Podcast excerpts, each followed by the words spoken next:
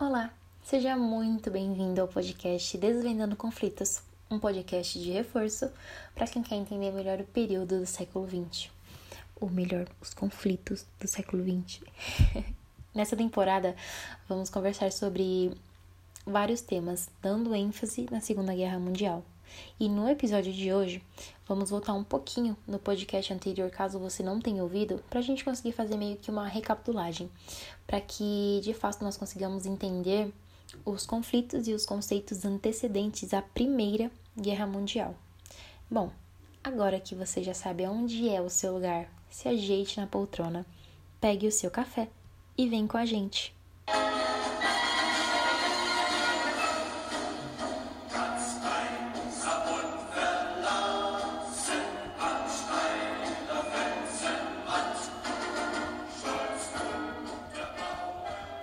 Retomando um pouquinho do podcast anterior, conversávamos sobre a Belle Époque, que foi um grande otimismo trazido pelo avanço da tecnologia de 1871 a 1914.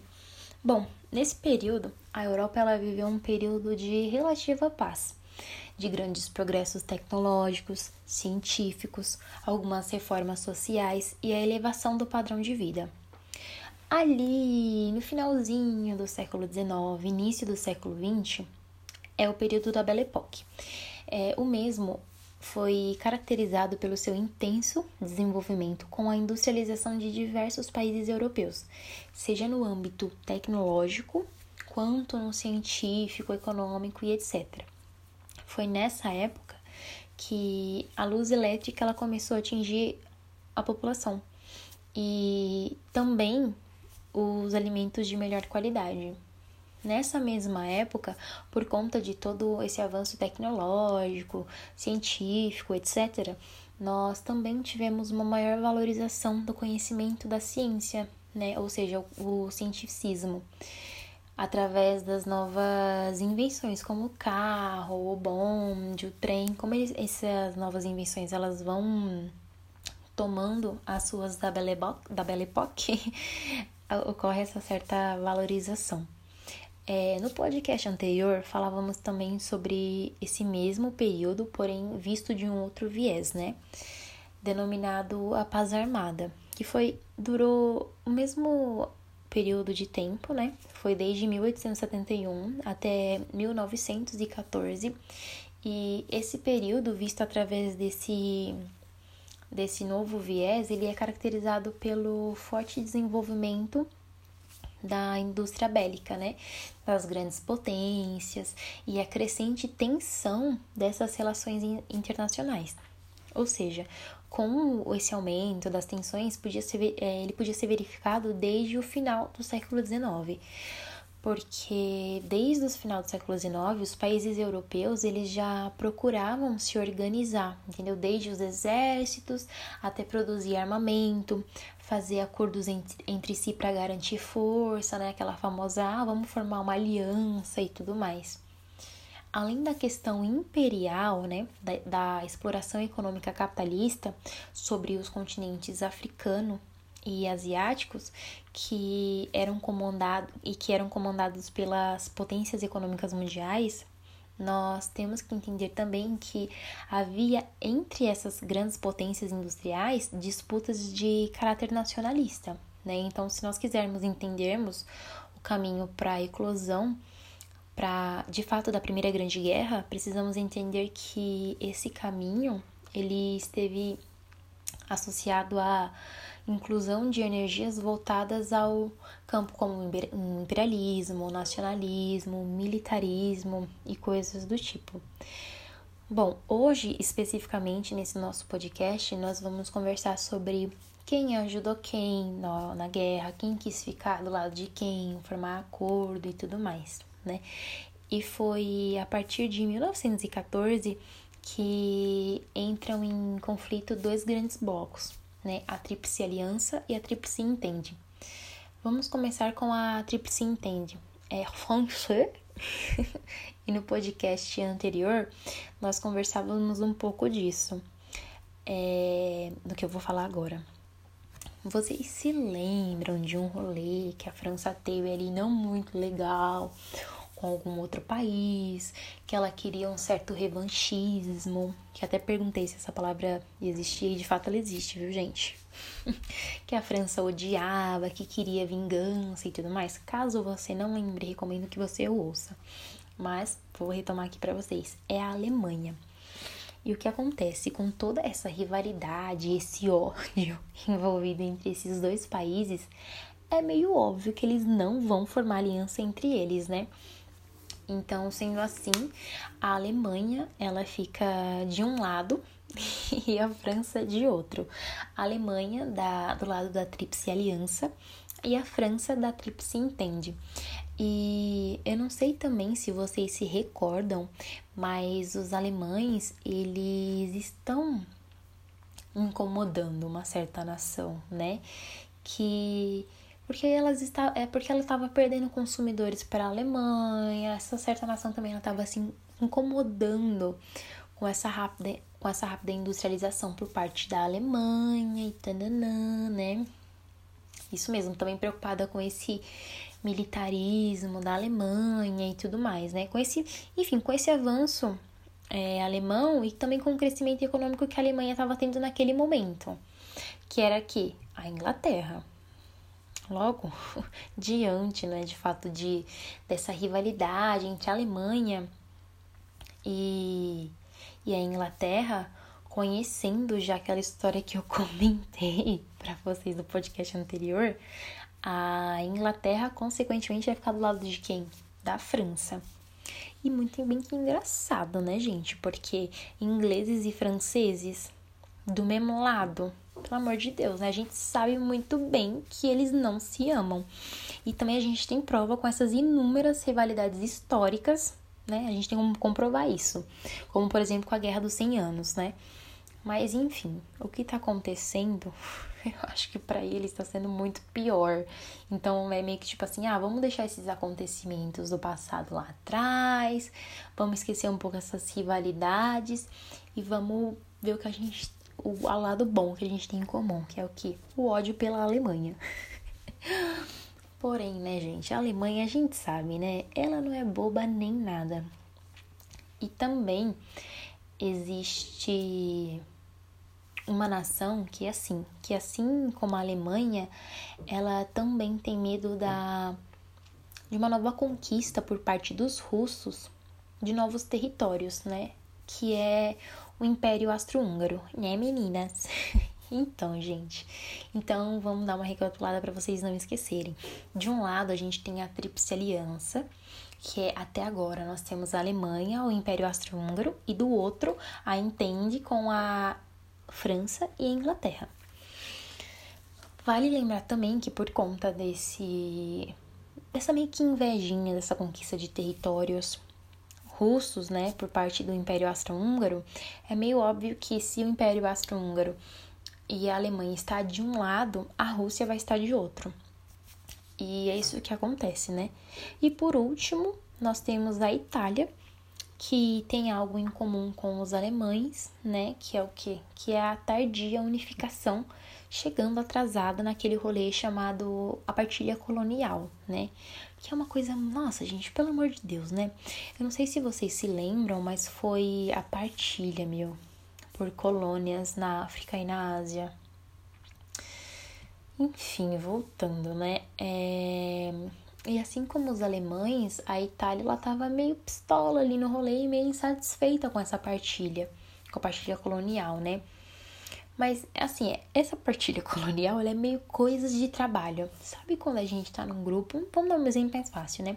Um grupo de escola ali pra gente. Como a gente pode dizer? A pessoa passou um trabalho, a gente tá tentando fazer, né? Todo mundo tem que fazer alguma coisa. Só que aí, na hora de dividir o que cada um vai falar no trabalho, vai fazer, a gente se reúne, fala, ó, você vai ficar com tal parte, ciclando com tal parte, tananã. Só que aí se você não tá nessa reunião, se você não tá nesse primeiro encontro, você escolhe o quê? Nada, você fica com o que sobrou, você fica com o que ninguém quis. E você não tem muito direito de reclamar, né? Então é isso que acontece com a Alemanha e com a Itália, né? Entretanto, gente, queria conversar com vocês que não são só esses países que participam da guerra né? Mas, é, mas enfim, vamos, vamos recapitular de novo. Tríplice Aliança, Alemanha, Império Austro-Húngaro e Itália. E é porque esses são os principais. Agora, do outro lado, nós temos França, Inglaterra e Rússia. Gente, mas uma coisa assim muito séria. Eu não sei se vocês sabem, mas essas alianças, elas não foram assim feitas por agora, feita da noite pro dia. Não, não, não, não, aí que você se engana, porque, por exemplo, a Tríplice Aliança, ela foi criada, gente, ela foi formada em 1882, enquanto que a Tríplice Entende já foi em 1907, ou seja, ambas muito antecedentes ao, ao início da Primeira Grande Guerra, que só aconteceu em 1914.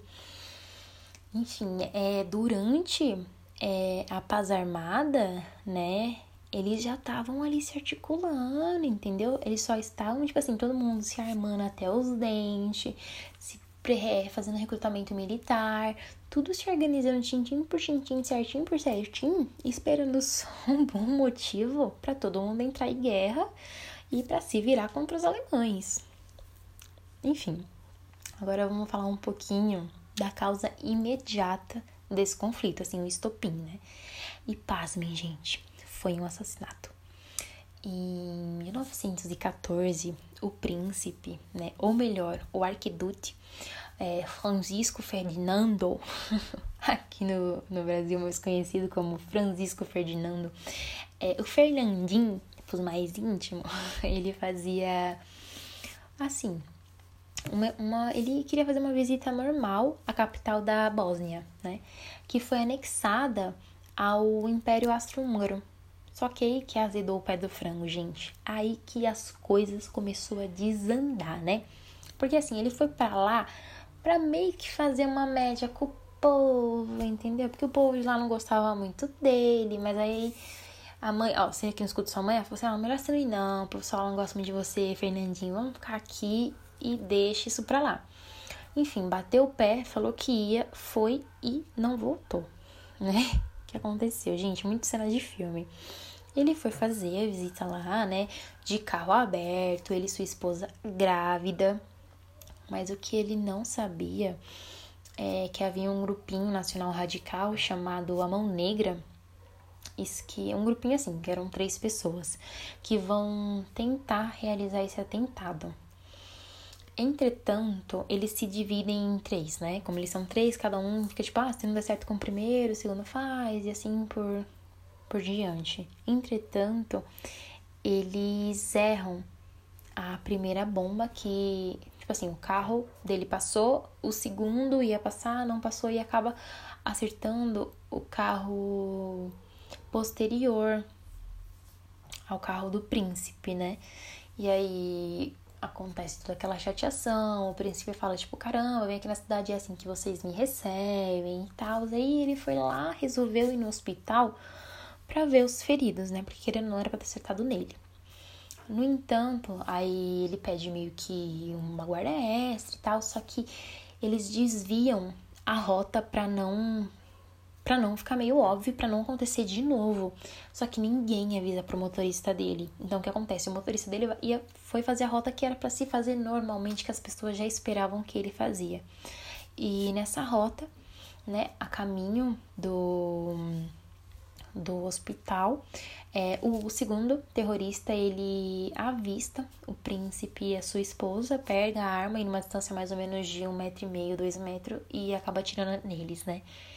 Aí, enfim, aí esse meio que foi o ápice. Só que acontece, aí o Império Austro-Húngaro, ele já meio que tava de saco cheio da Sérvia, e a Sérvia, ela já tinha feito uma aliança com a Rússia, é, e o que acontece? Eles queriam que a essa, essa aliança, ela era meio que assim, ó, é tipo assim, se a Sérvia, caso ela fosse invadida, ela queria a ajuda da Rússia.